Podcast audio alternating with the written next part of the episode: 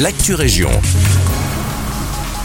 Bonjour à tous, ici Guillaume à Nivelles, avis aux utilisateurs de voitures électriques. Le collège a présenté son projet d'installation de bornes de recharge électrique dans l'espace public.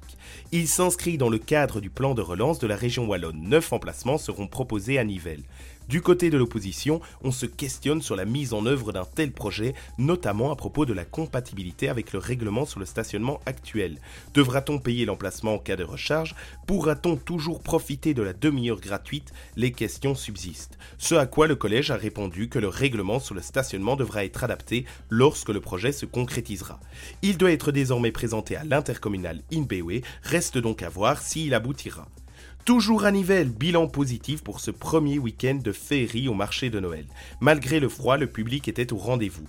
Les exposants étaient satisfaits de la fréquentation, donc nous le sommes aussi, confirme même Jean-Pierre Lénartz, administrateur délégué de l'Office du tourisme de Nivelles. Une réouverture partielle se fera mercredi et jeudi pour les chalets avant de voir le marché de Noël complètement relancé dès vendredi après-midi. On leur souhaite autant de succès pour ce deuxième et dernier week-end. Humeur beaucoup plus terne du côté des collecteurs de déchets. De fait, ceux-ci se sont vus interdire dans le Brabant wallon et à Braine-le-Comte leur traditionnel tour des habitations.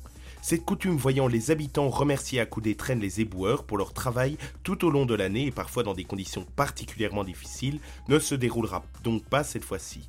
L'intercommunal Inbewe, en charge de la collecte des déchets, met par ailleurs en garde les habitants contre d'éventuelles fraudes, certaines personnes malhonnêtes n'hésitant pas à usurper l'identité des collecteurs.